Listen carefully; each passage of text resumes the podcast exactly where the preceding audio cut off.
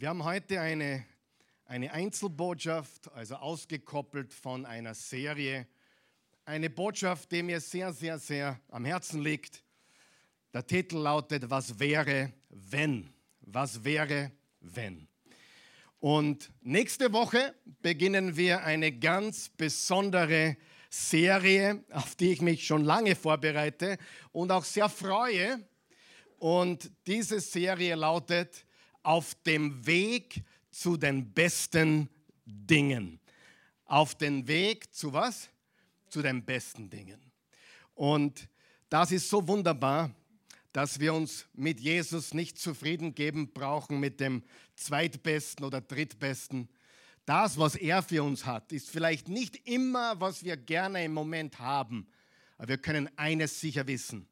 Das, was er für uns hat, ist nicht nur besser, sondern das aller, allerbeste. Also diese Serie wird dann drei Wochen circa dauern, kann auch vier werden. Auf jeden Fall, das geht dann nächste Woche los. Eine Reise zu den besten Dingen, die Gott für uns bereitet hat. Heute wollen wir uns ein Kapitel in der Bibel anschauen. Es ist eines der längsten Kapitel in der Bibel überhaupt, vor allem auch im Neuen Testament. Es wird von vielen auch das Auferstehungskapitel genannt. Es hat 58 Verse und es ist 1. Korinther 15.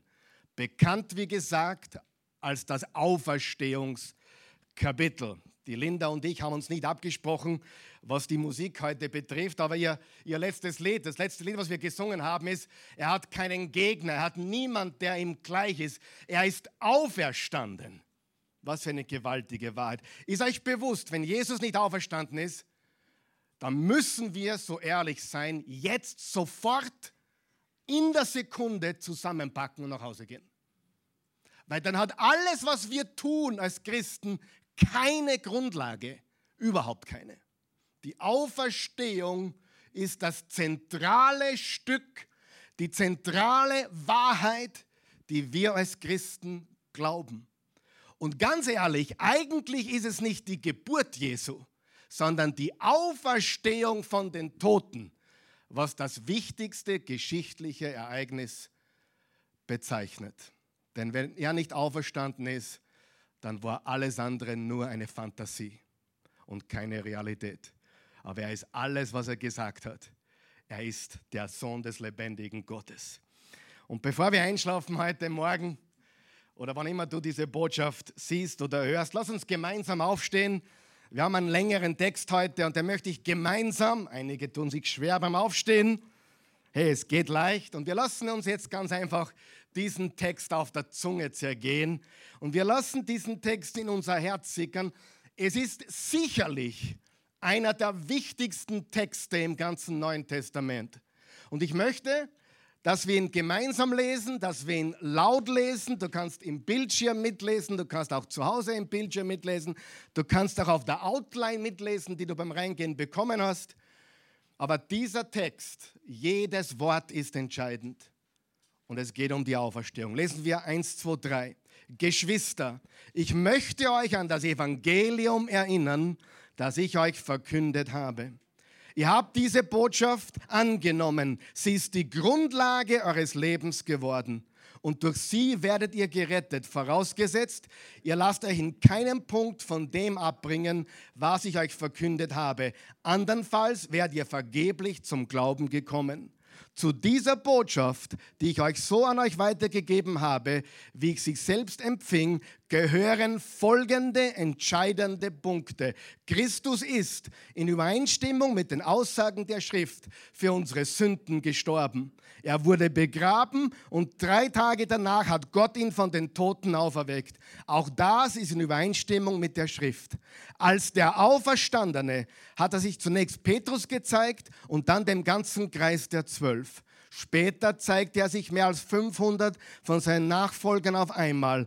Einige sind inzwischen gestorben, aber die meisten leben noch. Danach zeigte er sich Jakobus und dann allen Aposteln.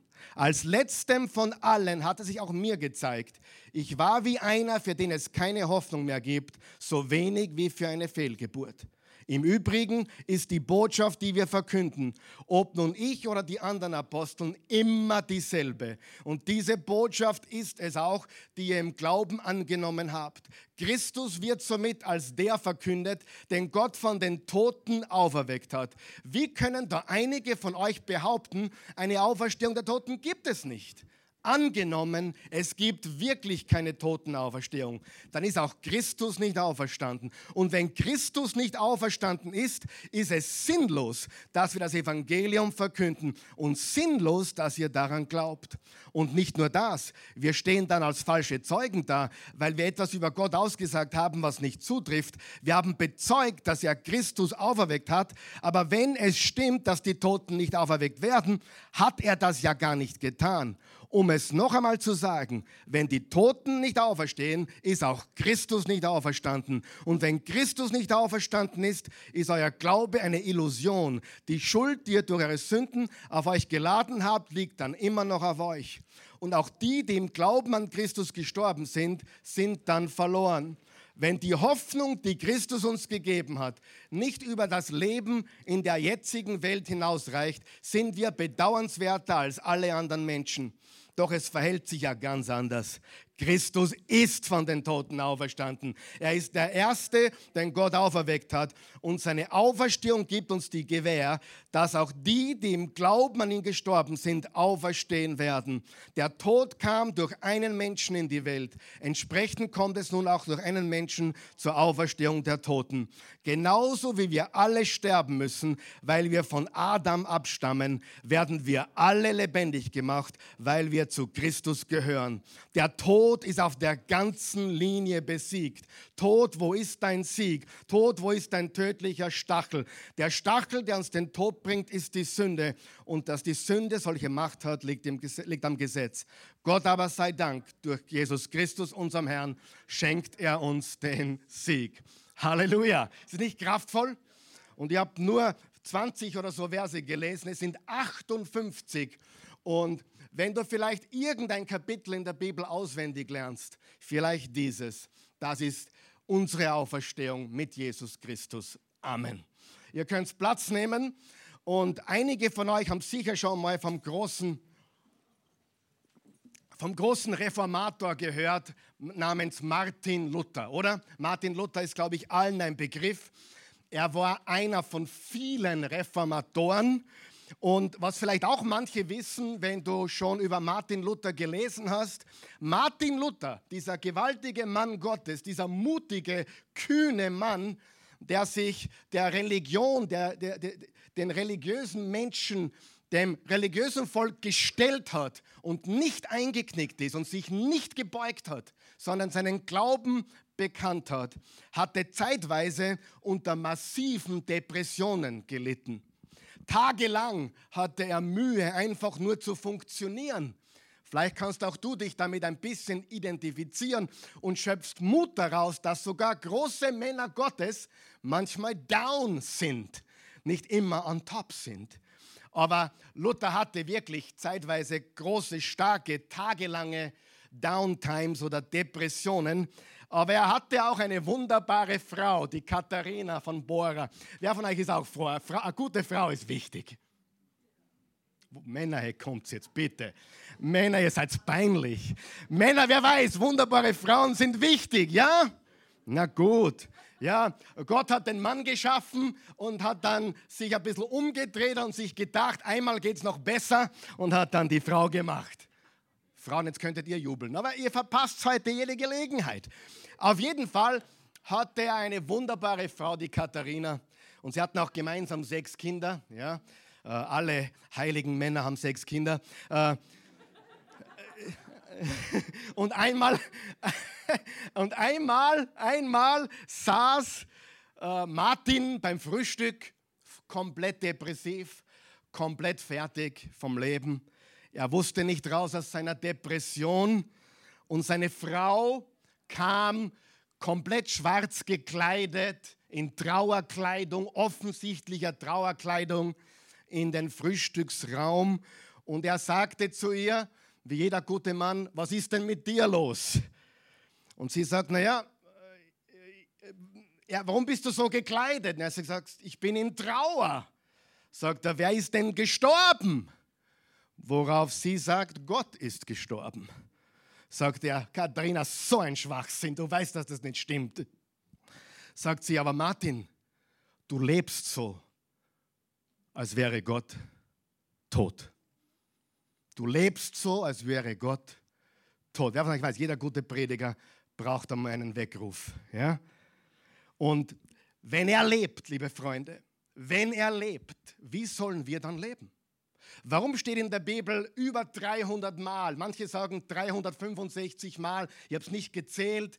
Warum steht über 300 Mal in der Bibel für jeden Tag des Jahres, fürchte dich nicht, weil wir uns nicht zu fürchten brauchen, weil wir einem auferstandenen Gott dienen. Jesus Christus hat den Tod besiegt. Er hat die Finsternis überwunden. Er hat die Hölle und den Stachel überwunden. Er lebt. Und manchmal vergessen wir das. Und manchmal vergessen wir, dass wir keine Religion haben. Gott sei Dank haben wir keine Religion. Religionen gibt es viele. Wir haben einen lebendigen Gott, einen auferstandenen Retter.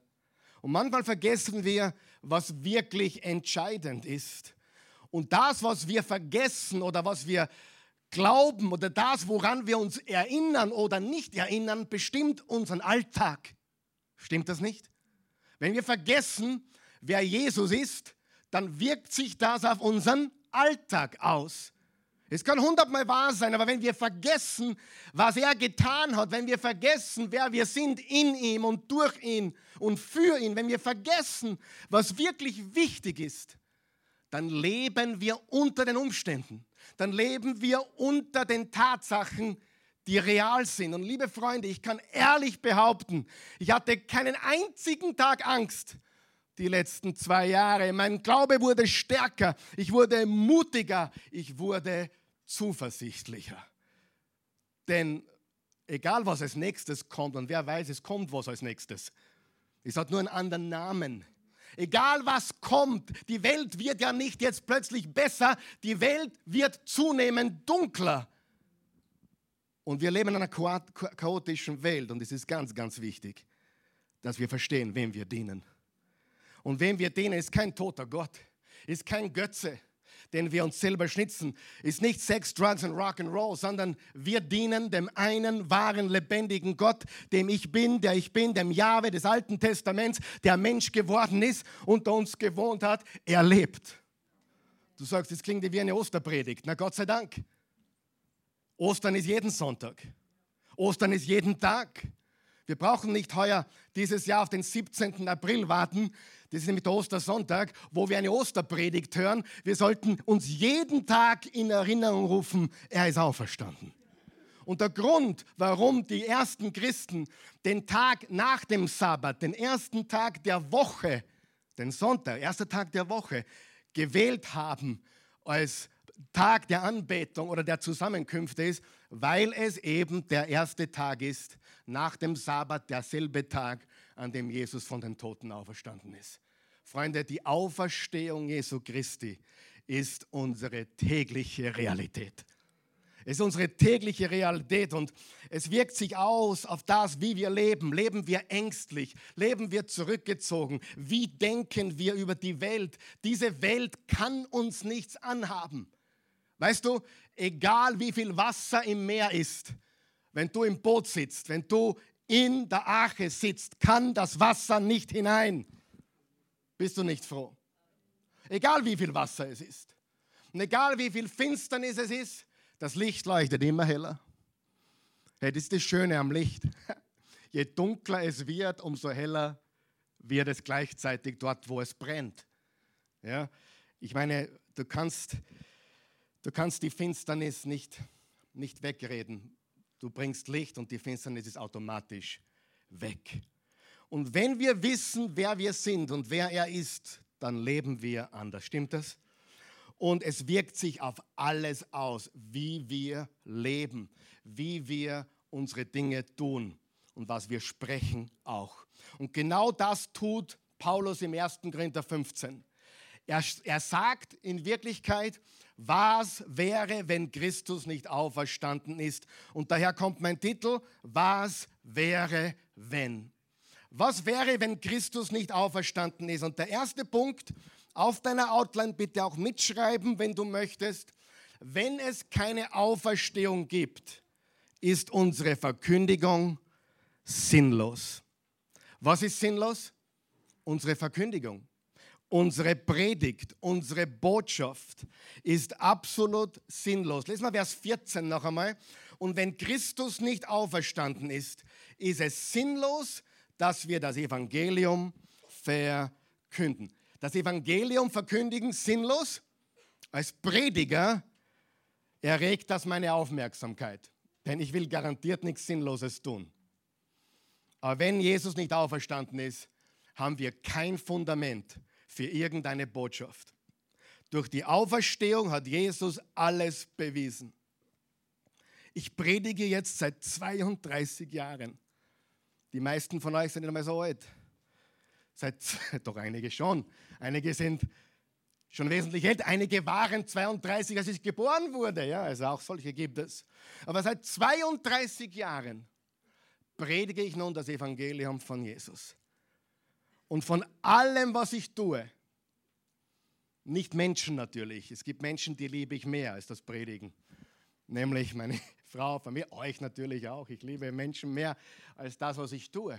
Aber von allem, was ich tun darf in dieser Welt, egal ob es Tennis spielen ist oder Fitnesstraining machen, egal ob es Ausflüge machen ist oder Städtereisen, es gibt nichts, was ich lieber tue, als predigen. Nichts. Aber ich muss dir sagen, wenn ich nicht an die physische Auferstehung glauben würde, an die physische Auferstehung, würde ich jetzt sofort alles aufhören. Auf der Stelle. Ohne Auferstehung haben wir keine Botschaft. Ist uns das klar?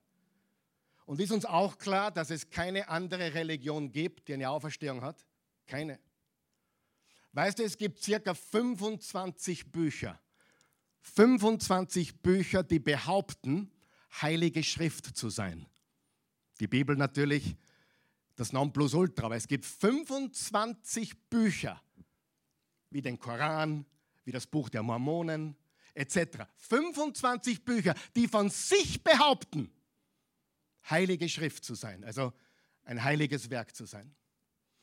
Aber allen fehlt das Entscheidende. Wisst ihr, was das Entscheidende ist? Prophetie. Was ist Prophetie? Es wurde etwas gesagt vor 500 Jahren, es ist tatsächlich eingetroffen. Kein einziges heiliges Buch hat erfüllte Prophetie. Lies den Koran durch, es gibt keine erfüllte Prophetie. Mit anderen Worten, wie Jesaja gesagt hat, eine Jungfrau wird schwanger werden, wurde 600, 700 Jahre später Realität. Ein Kind ist uns geboren, ein Sohn wurde uns geschenkt, hat Jesaja angekündigt, 600, 700 Jahre vor, bevor es passiert ist. In Bethlehem in Judäa wird er auf die Welt kommen. Micha hat das gesagt, circa 500 Jahre vor Christus.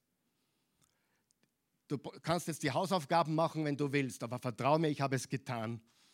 Kein einziges Buch hat Prophetie. Kein einziger.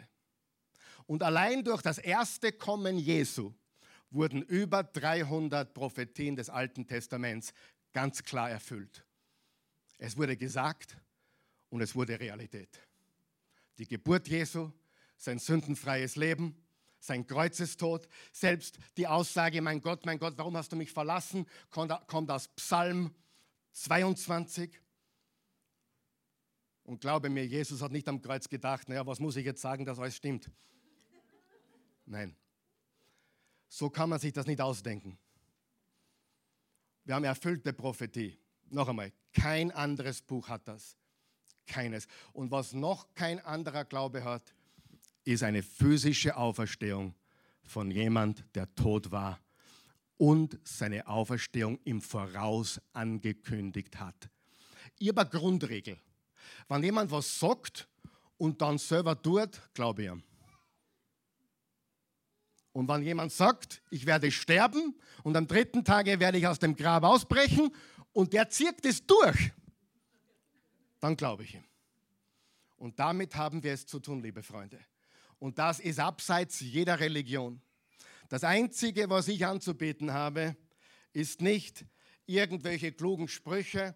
Die, die einzige Sache, das Einzige, was wir anzubeten haben, ist die Botschaft der Hoffnung durch den auferstandenen Christus. Also erstens, wenn es keine Auferstehung gibt, ist unsere Verkündigung absolut sinnlos.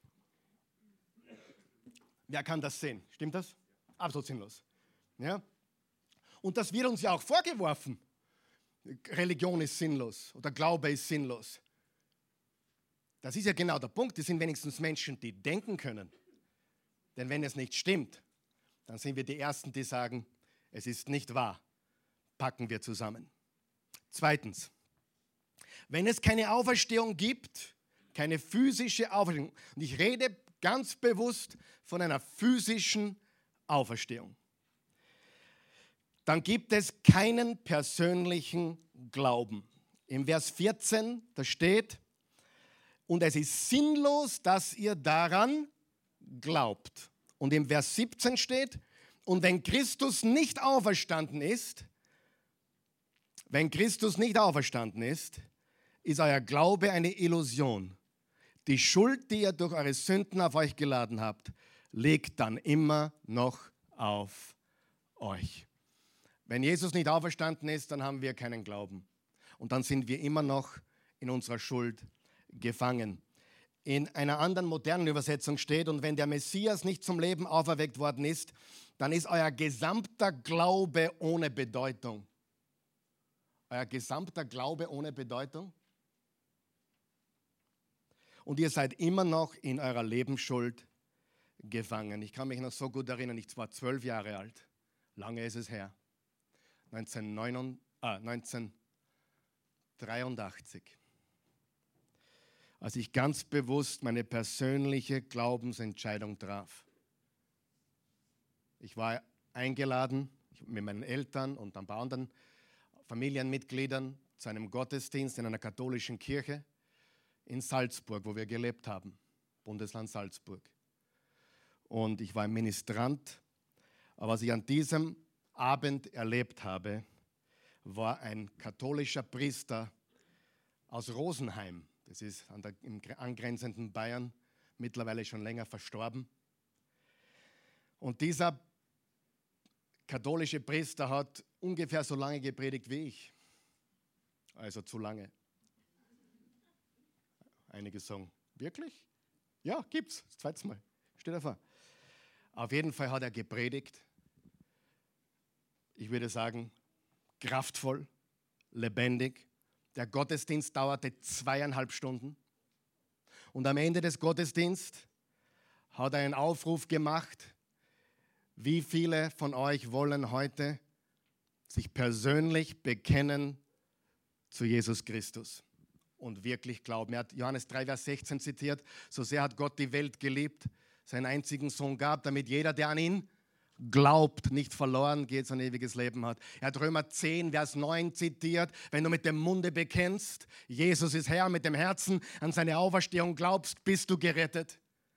Ich war ein zwölfjähriger Junge. Mich hat niemand gedrängt. Meine Eltern haben mir keinen Blick gegeben, Gestviere, nein. Der schüchterne Kali Katastrowski Wehe, du sagst Kali zu mir. Ich rede nie wieder mit dir. Aber das war mein Name bis zum 16. Lebensjahr. Bis ich gescheit worden bin, haben wir gesagt, nie wieder Kali. Ja? Go, Kali, go. Vielleicht kommst du ins Radio. Jetzt bin ich auf YouTube.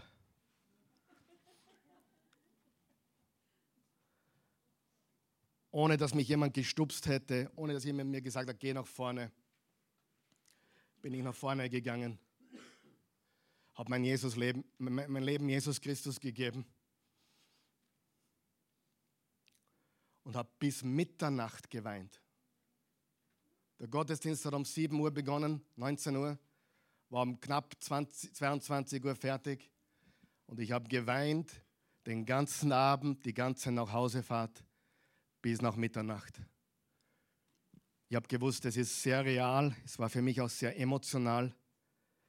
Ich habe nicht alles verstanden, aber eines habe ich gewusst. Ich bin ein neuer Mensch. Und ich habe gespürt durch meinen ganzen Körper, es wurde etwas von meinen Schultern gehoben.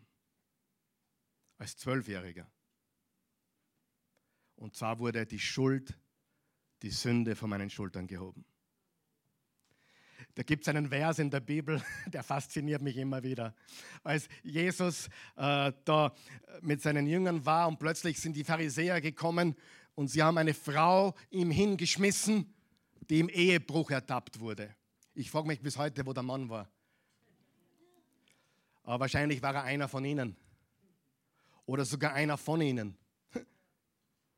Auf jeden Fall haben sie diese Frau hingeworfen. Jesus, diese Frau wurde auf frischer Tat ertappt im Ehebruch. Ich weiß nicht, wie es dir geht. Im Ehebruch kann man nur zu zweit ertappt werden. Aber da haben sie die Frau hingeworfen.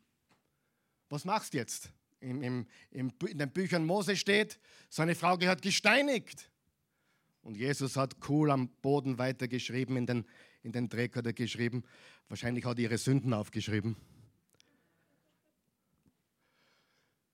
Und dann sagt er was ganz Cooles. Wer von euch ohne Schuld ist, werfe den ersten Stein. Und dann steht was ganz Geniales. Sie haben sich alle geschlichen. So steht es nicht, das ist jetzt meine Auslegung. Sie haben alle sich, sie haben alle Indianer gespielt und haben sich geschlichen. Sie sind alle, haben sie sich verzogen. Und dann steht was ganz anderes. Die Ältesten zuerst und dann die Jüngeren. Ich finde das spannend. Warum sind die, er die Älteren zuerst abgehaut? Jeder normale Mensch weiß, je älter du wirst, umso mehr Dreck hast du am Stecken. Ich meine, wo sind meine jungen Leute da? Ha? 20, 23. Ich garantiere dir eines, ich habe mehr gesündigt wie du. Hatte auch 51 Jahre dazu, es zu tun. Ja? Aber wer von euch weiß, seine Gnade ist neu jeden Morgen. Seine Verzeihung, seine Vergebung ist neu jeden Morgen. Und ich wusste mit zwölf schon, da wurde eine riesige Last von den Schultern gehoben. Und ich bin seitdem kein perfekter Mensch, wie einige von euch ja schmerzlich auch erfahren mussten. Aber ich wusste immer, mir war immer klar, wann ich Mist baue, wo ich hingehen muss. Ich kann zu keinem Menschen gehen, ich muss zu ihm gehen. Und er verzeiht mir augenblicklich ich wurde neu geboren. Aber wenn es keine Auferstehung gibt, gibt es keinen persönlichen Glauben. Er starb, um wieder aufzuerstehen. Das führt mich zum dritten Punkt. Wenn es keine Auferstehung gibt, ist unser Zeugnis falsch. Und im Vers 15 steht, und nicht nur das, wir stehen dann als falsche Zeugen da, weil wir etwas über Gott ausgesagt haben, was nicht zutrifft. Wir haben bezeugt, dass er Christus auferweckt hat. Aber wenn es stimmt, dass die Toten nicht auferweckt werden, hat er das ja gar nicht getan. Dann sind wir quasi falsche Zeugen. Aber wir sind keine falschen Zeugen, Freunde in einer anderen Übersetzung steht, und dann wären wir ja Leute, die falsche Aussagen über Gott machen, denn wir würden dann behaupten, dass Gott den Messias wieder zum Leben erweckt habe, was er in Wirklichkeit gar nicht getan hätte. Doch, de, doch den hätte er dann in Wirklichkeit nicht zum Leben auferweckt, wenn die Aussage stimmen würde, dass die Toten nicht auferweckt werden. Die erste Gemeinde, das kann man nachlesen in der Apostelgeschichte, es kam der Pfingsttag, der Heilige Geist wurde ausgegossen über die Gläubigen und die Gemeinde explodierte. Sag einmal, explodierte. Sie explodierte. Äh, an diesem einen Tag, wo Petrus gepredigt hat, kamen 3000 Menschen zum Glauben durch eine Predigt. Wenn man die Kirchengeschichte parallel dazu studiert, dann lernt man, dass in wenigen Wochen und Monaten die Gemeinde auf 100.000 Gläubige anwuchs. 100.000 Gläubige in wenigen Wochen und Monaten. Du kannst es in der Apostelgeschichte nachlesen. Und dafür gibt es zwei Gründe. Erstens die Ausgießung des Heiligen Geistes. Amen. Der Heilige Geist gibt uns Kraft. Was hat Jesus gesagt, bevor er aufgefahren ist? In Kapitel 1, Vers 8 der Apostelgeschichte. Ihr werdet meine Zeugen sein, meine Botschafter sein. Und ihr werdet Kraft empfangen. Und ihr werdet meine Botschafter sein. Jerusalem, Judäa, Samarien bis an die Grenzen der Erde. Was ist das Zweite, was passiert ist? Nicht nur die Ausgießung des Heiligen Geistes, sondern die Predigt der Auferstehung. Liebe Freunde, schnall dich jetzt an. Bist angeschnallt. Ich habe gestern die Apostelgeschichte durchgelesen. 28 Kapitel. Das ist unsere Urkirche, das ist unsere Urgemeinde. Und ich habe gezählt, ich kann mich auch verzählen, ja, aber ich habe gezählt 19 Predigten oder Reden. 19 Ansprachen. 19. Sag einmal 19. 19 Predigten habe ich gefunden in der Apostelgeschichte. 19. Und jede Predigt war dieselbe Botschaft. Die Auferstehung des Sohnes Gottes. Jede einzelne. Keine Selbsthilfetipps. Nicht so wirst du ein siegreicher Christ so überwindest du, keine Ahnung, deine Sucht. Alles gut. Aber wer von euch weiß, wenn wir die Auferstehung nicht haben, kannst du den Rest in der Pfeife rauchen. Alle 19 Reden, Ansprachen oder Predigten, egal wie du sie nennen möchtest, waren Osterbotschaften, Auferstehungsbotschaften. Er ist auferstanden. Er ist tatsächlich auferstanden. Ich gebe da ein paar Beispiele in der ersten Predigt, Apostelgeschichte 2, Vers 32, diesen Jesus hat Gott auferweckt. Jetzt pass auf, wir alle sind Zeugen davon. Lesen wir das gemeinsam laut bitte. Diesen Jesus hat Gott auferweckt. Wir alle sind Zeugen davon. Paulus schreibt, dass ihn 500 Menschen auf einmal gesehen haben. Hey, wenn der Karl Michael schlecht träumt und sich was einbildet, ist das eine Sache. Aber 500 Menschen auf einmal, unmöglich, oder? Es wird geschätzt, dass circa 900 bis 1000 Menschen, 900 bis 1000 Menschen damals den physischen, auferstandenen Jesus Christus getroffen haben mit ihm gegessen haben, geredet haben, ihn gesehen haben. Knapp 1000 und einmal 500 auf einmal. Freunde, er ist auferstanden. Geschichtler wissen, dass es keine bessere dokumentierte Geschichte gibt wie die Auferstehung Jesu Christi. Du sagst, naja, wie kann man das wirklich wissen? Frage, wie weißt du, dass Hitler gelebt hat? Wie weißt du das? Warst du dabei? Hast du gelebt damals? Ja, nicht aufzeigen jetzt. Einige waren vielleicht noch am Leben oder schon am Leben. Aber wie weißt du, dass Martin Luther gelebt hat? Weißt du, warum du das weißt? Weil es überliefert wurde, weil es aufgeschrieben wurde, weil es in Geschichtsbüchern dokumentiert wurde. Und ich sage dir jetzt, es gibt keine bessere dokumentierte Geschichte wie die Geburt Jesu von Nazareth, sein Leben, sein Tod und seine Auferstehung. Es ist 2000 Jahre her, keine Frage. Aber Geschichte ist Geschichte. Amen. Und ich bin ein gläubiger Christ. Jetzt hört es mir ganz gut zu. Ich bin heute ein gläubiger Jesus-Nachfolger. Nicht, weil es in der Bibel steht. Ich glaube die Bibel 100 Prozent. Aber ich bin ein gläubiger Christ, weil ich überzeugt bin, dass es wirklich passiert ist. Das heißt, dass es Geschichte ist. Ich glaube sogar, dass man an Jesus glauben kann, wenn man die Bibel noch nicht gelesen hat. Man braucht die Bibel, man braucht das Wort Gottes, um im Glauben zu wachsen. Aber es gibt mehr als genügend Beweise, dass Jesus Christus gelebt hat, gestorben ist am Kreuz und wieder auferstanden ist. Ich rede von geschichtlichen, historischen Beweisen und verlässlichen historischen Quellen. Nicht vom Glauben in der Kinderstunde, oder von den Erzählungen in der Bibelstunde, sondern ich rede von Geschichte.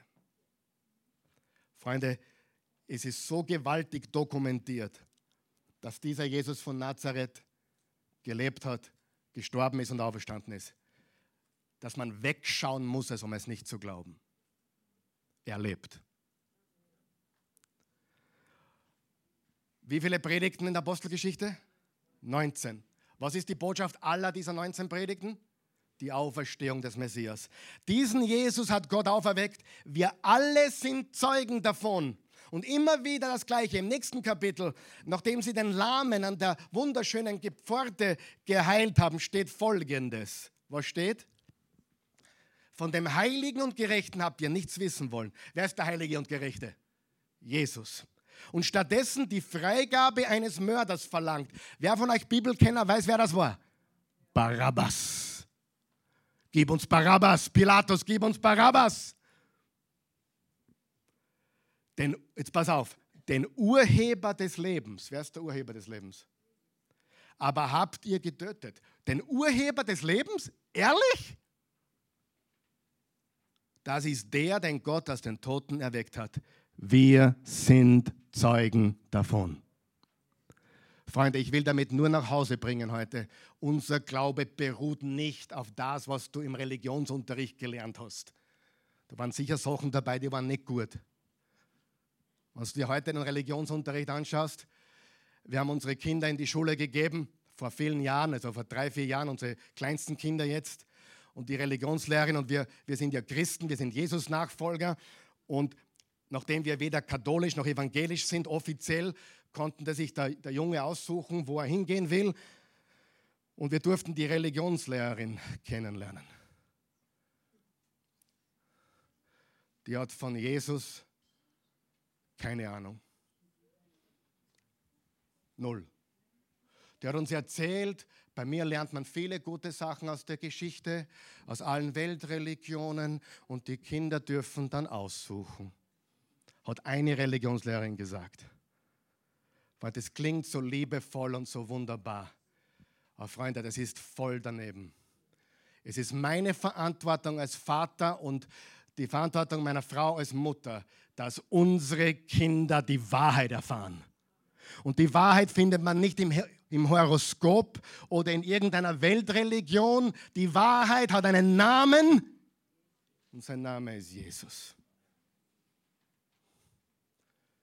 Bitte sei vorsichtig, wo deine Kinder hingibst.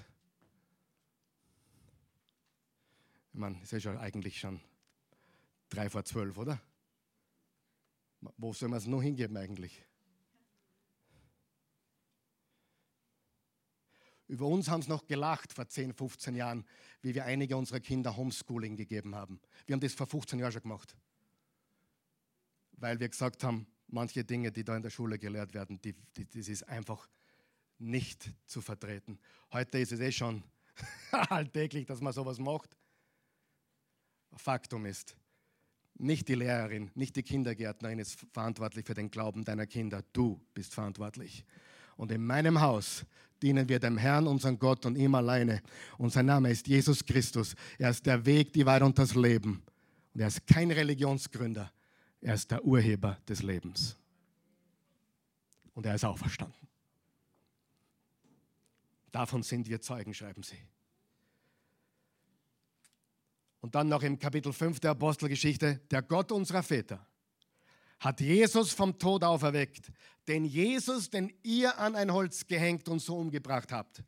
Für diese Tatsache stehen wir persönlich als Zeugen ein, genauso wie der Heilige Geist, den Gott allen gegeben hat, die ihm gehorchen. Diese Prediger waren Augenzeugen. Sag mal Augenzeugen. Und diese Augenzeugen haben es weitergegeben und weitergegeben und weitergegeben. Aber unser Glaube beruht auf Augenzeugenberichten. Sie kannten ihn. Sie wussten, dass er tot war. Er war nicht bewusstlos. Sie sahen ihn nach seiner Auferstehung und sie sahen ihn in seinem Auferstehungskörper herumlaufen durch die Stadt. Laufen wahrscheinlich nicht, aber gehen. Vierter Punkt, ich bin gleich fertig. Wenn es keine Auferstehung gibt, ist die Hoffnung unserer Zukunft eine Lüge. Wir haben keine Hoffnung. Mit der Hoffnung unserer Zukunft meine ich Offenbarung 21 und 22. Wir gehen auf eine physisch neue Erde und einen neuen Himmel zu. Und wir werden in einem Körper, wie Jesus ihn auch hat, einen Auferstehungskörper leben in aller Ewigkeit. Freunde, die Bibel ist ganz klar. Unsere Zukunft ist nicht als Engel oder Bengel auf einer Wolke und spielen Harfe auf einer Wolke und springen von Wolke zu Wolke. Das ist nicht unsere Zukunft. Unsere Zukunft ist ein ewiges Dasein auf einer echten Erde, auf einem echten Himmel, einem echten Paradies, so wie es am Anfang geplant war. Ich mache alles neu. Stell dir eine Welt vor, wo wir uns sehen und kennen werden, wo wir uns angreifen können, aber ohne Leid, ohne Trauer, ohne Sünde in aller Ewigkeit. Das ist die Botschaft der Bibel. Für manche schwer zu glauben, aber es ist die absolute Realität. Wenn du wissen willst, wie wird es ungefähr sein, ja, schau den Körper von Jesus an nach der Auferstehung. Im 1. Johannes 3 steht, wir werden ihn sehen, wie er ist und wir werden sein, wie er ist. Aber so viele haben das im Kopf, ah, die sind dann ein Engel und fliegen von Wolke zu Wolke, so ein bisschen durch die Gegend in aller Ewigkeit. Wolken hüpfen. Wolken bummeln, hin und her fliegen. Quatsch. Wir gehen auf einen neuen Himmel, eine neue Erde zu. Jesus macht alles neu. Wenn es keine Auferstehung gibt, ist das nicht wahr. Aber er ist auferstanden. Fünftens, wenn es keine Auferstehung gibt, hat unser Leben hier und jetzt keine Bedeutung. Im Vers 19 steht, wenn die Hoffnung, die Christus uns gegeben hat, nicht über das Leben in der jetzigen Welt hinausreicht, sind wir bedauernswerter als alle anderen Menschen. Sieh, du musst eines wissen. Wer weiß das überhaupt? Das Leben hat Höhen und Tiefen, stimmt es? Es gibt gute Momente und es gibt auch schlechte Momente. Aber wenn wir die Auferstehung an Jesus nicht haben oder nicht glauben, dann wird es keine wirklich bedeutsamen Momente geben.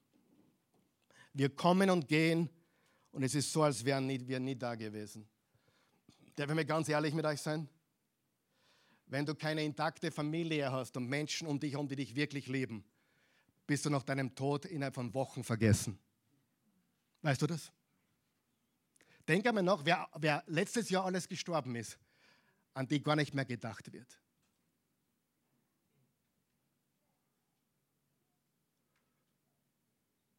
Vorige Woche starb der Tennistrainer von Thomas Muster. Plötzlich im Schlaf, ohne dass man weiß warum.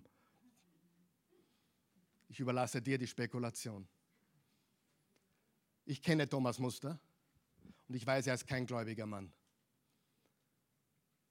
Aber sowas müsste einen auf, auf, auf, aufrütteln. Und ich sage dir, jetzt schon redet niemand mehr über ihn. ORF war das zwei Tage lang Thema. Freunde, wenn es keine Auferstehung gibt, hat dein Leben keine Bedeutung.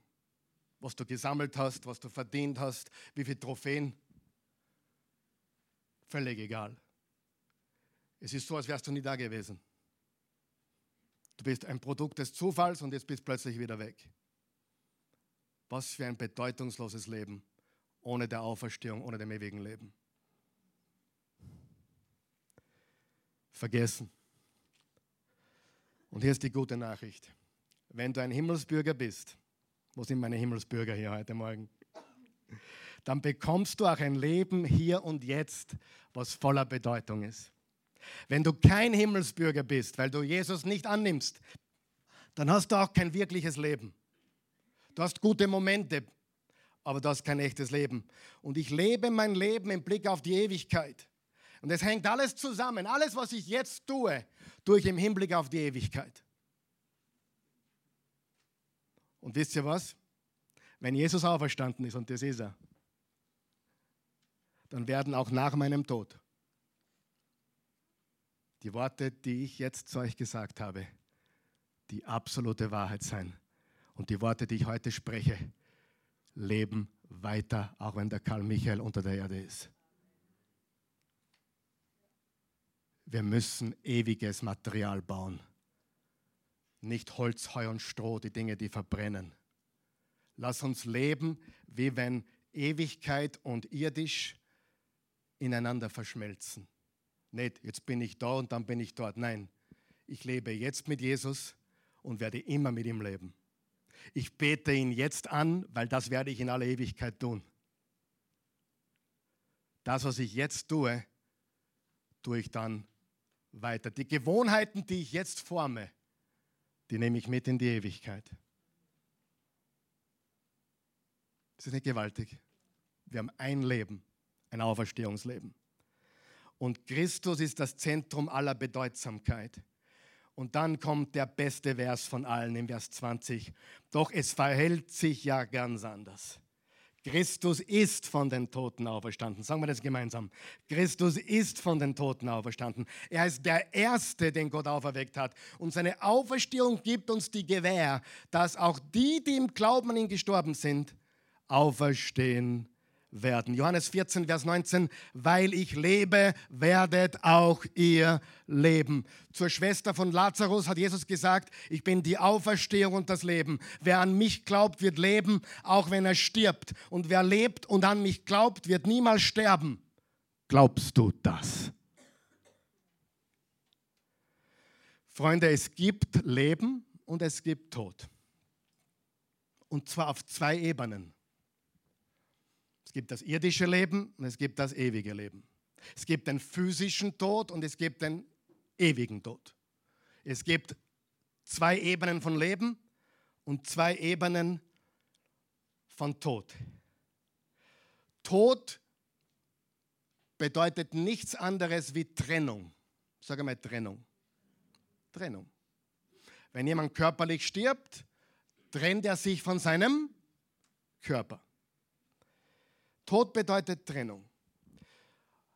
Und deswegen brauchst du zwei Geburtstage. Ich bin geboren am 17. April 1971. Schon Zeit her. Jetzt fällt es mir gerade ein, das ist Ostersonntag dieses Jahr. Na, Halleluja. Das wird ein Fest. 17. April 71 ist mein irdischer Geburtstag. Da habe ich nichts dazu beigetragen. Ja? Manche checken das erst später, aber ich habe wirklich nichts dazu beigetragen. Mein zweiter Geburtstag, ich habe leider das Datum vergessen, aber es ist egal, war an diesem besagten Abend in Salzburg in dieser katholischen Kirche mit diesem feurigen katholischen Priesterprediger, den ich mein Leben nie vergessen haben werde, dessen Namen ich aber nicht kenne. An diesem Abend wurde ich ein zweites Mal geboren. Jesus hat gesagt zu Nikodemus, Nikodemus, du bist studiert, du bist Religionslehrer, du bist der Oberste der Juden, aber du musst von neuem geboren werden. Du bist irdisch geboren, aber noch nicht geistlich. Was hat Paulus gesagt im 2. Korinther 5, Vers 17? Ist jemand in Christus, ist er eine neue Schöpfung. Das Alte ist vergangen, Neues ist geworden. Du brauchst zwei Geburtstage. Und wenn du den zweiten noch nicht gefeiert hast, dann feiere ihn heute. Wie werde ich zum zweiten Mal geboren? Indem du Jesus in dein Leben einladest und du von neuem geboren wirst. Hier ist die gute Nachricht. Zweimal geboren, nur einmal gestorben. Der physische Tod entgeht uns wahrscheinlich allen nicht. Außer Jesus kommt vorher wieder. Dann sparen wir uns sogar den. Das wäre meine Hoffnung. Wäre, wäre genial, wenn Jesus kommen würde, zurück zum zweiten Mal, während ich noch auf der Welt bin oder du, dann sparen wir uns sogar den physischen Tod. Aber sollte das nicht der Fall sein, was der Fall sein kann natürlich, dann sterben wir körperlich. Aber wir leben ewig. Zwei Geburtstage, ein Tod. Ein Geburtstag, zwei Tode.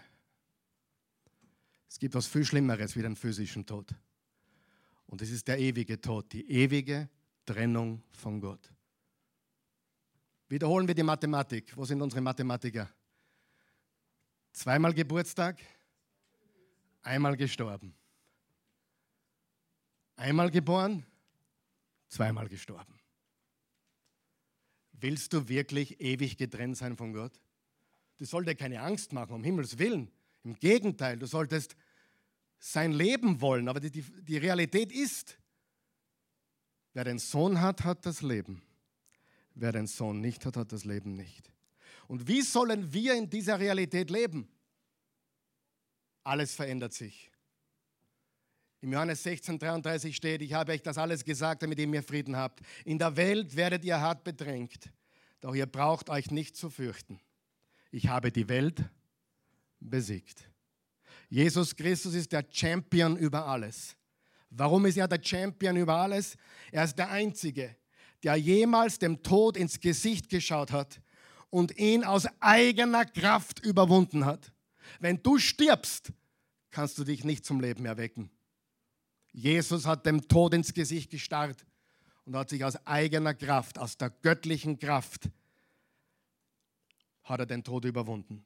Im Römer 8, Vers 37 steht, wir sind mehr als Überwinder durch Christus. Im 1. Johannes 4, Vers 4 steht, der, der in mir lebt, ist größer als der, der in der Welt ist. Und im 2. Korinther 2, Vers 14 steht, Gott sei Dank, der uns immer, sag einmal immer, immer im Triumphzug von Christus mitführt und durch uns an allen Orten den Duft von der Erkenntnis des Christus verbreitet. Wir ziehen immer im Triumphzug mit Jesus, auch in einer Pandemie, auch in einer Pandemie, auch mit einer weltweiten Krise, auch mit drohenden Kriegen. Wir sind im Triumphzug Jesu Christi. Nichts und niemand kann uns besiegen. Wir haben keine Angst, denn er ist mit uns. Weißt du, ich habe das oft gesagt, aber am meisten bin ich verwundert über viele Christen in dieser Zeit. Ehrlich.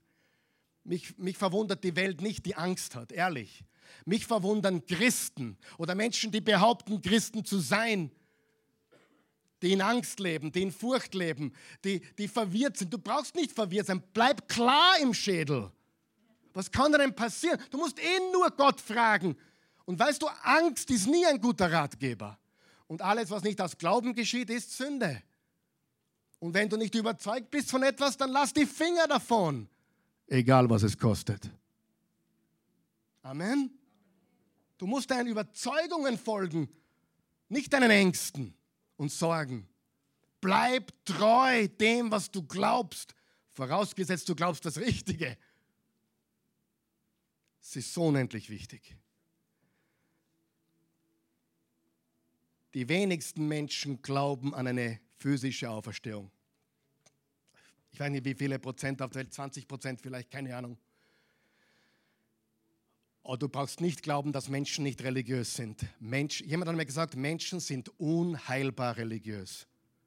Wisst ihr, dass Atheisten religiös sind? Die glauben an nichts. Das ist ein Glaube. Boah. Hey, es ist einfach Kummer. Aha. Äh, Freunde, dieser Anzug, den ich trage, gefällt euch, oder?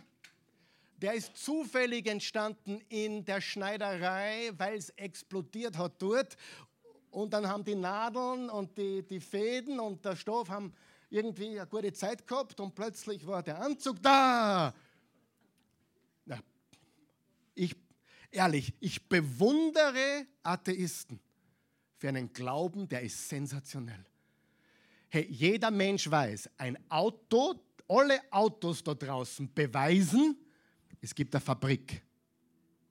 Jedes Hemd, was du trägst, beweist, es gibt eine Fabrik.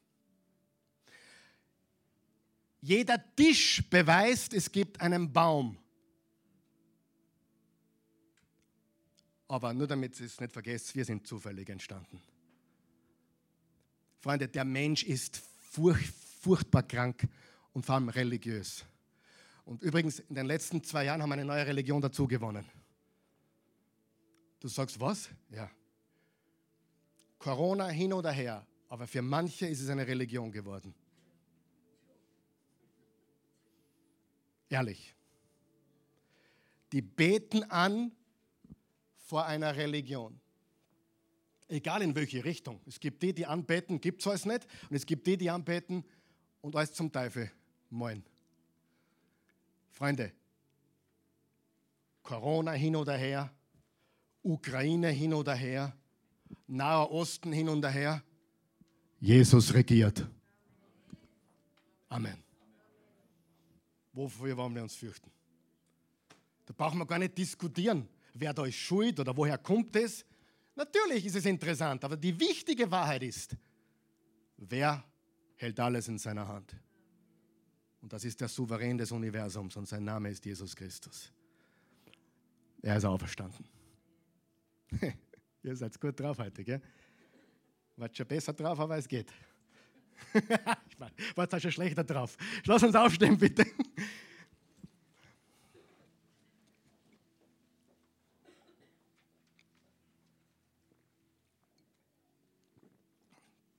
Wenn das das erste Mal war, dass du eine Predigt von der Oase Church gehört hast, dann kannst du dich eigentlich glücklich schätzen. Das, was du heute gehört hast, ist bestimmt so eine zentrale Botschaft, oder? Was wir glauben, wer wir sind als Christen. Das ist, was wir glauben. Jetzt weißt du eigentlich, was wir glauben. Brauchst nicht weiter schauen. Wir glauben an den Sohn Gottes und er ist von den Toten auferstanden. Wir glauben, dass er gesiegt hat und der Sieg Realität werden wird in aller Ewigkeit. Wenn du so ein Leben möchtest, wenn du heute deinen zweiten Geburtstag feiern möchtest, egal wann dein erster Geburtstag war, in welchem Jahr, in welchem Jahrzehnt, in welchem Jahrhundert, in welchem Jahrtausend,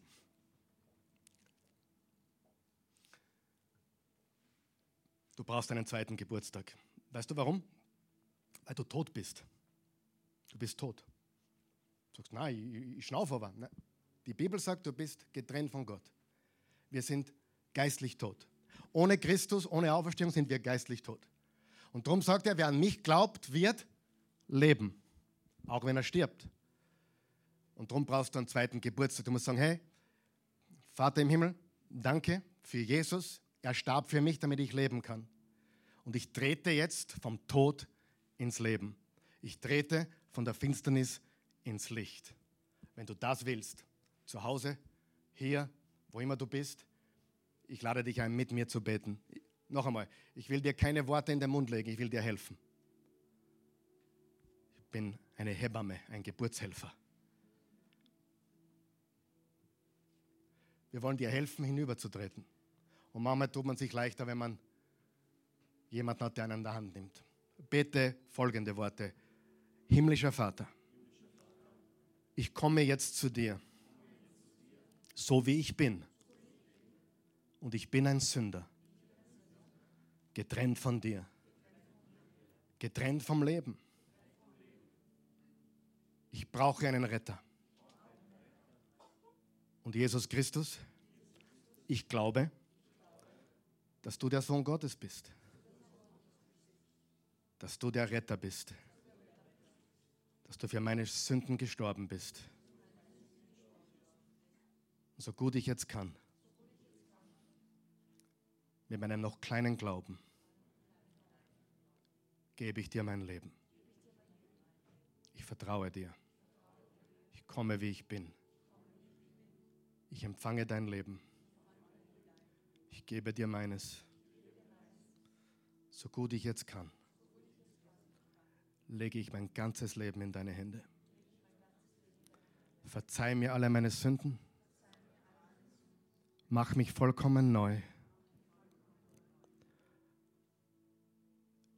Heute ist ein neuer Anfang. Ich bin jetzt neu geboren durch die Auferstehungskraft Jesu Christi. Jesus, du lebst. Leb jetzt in mir.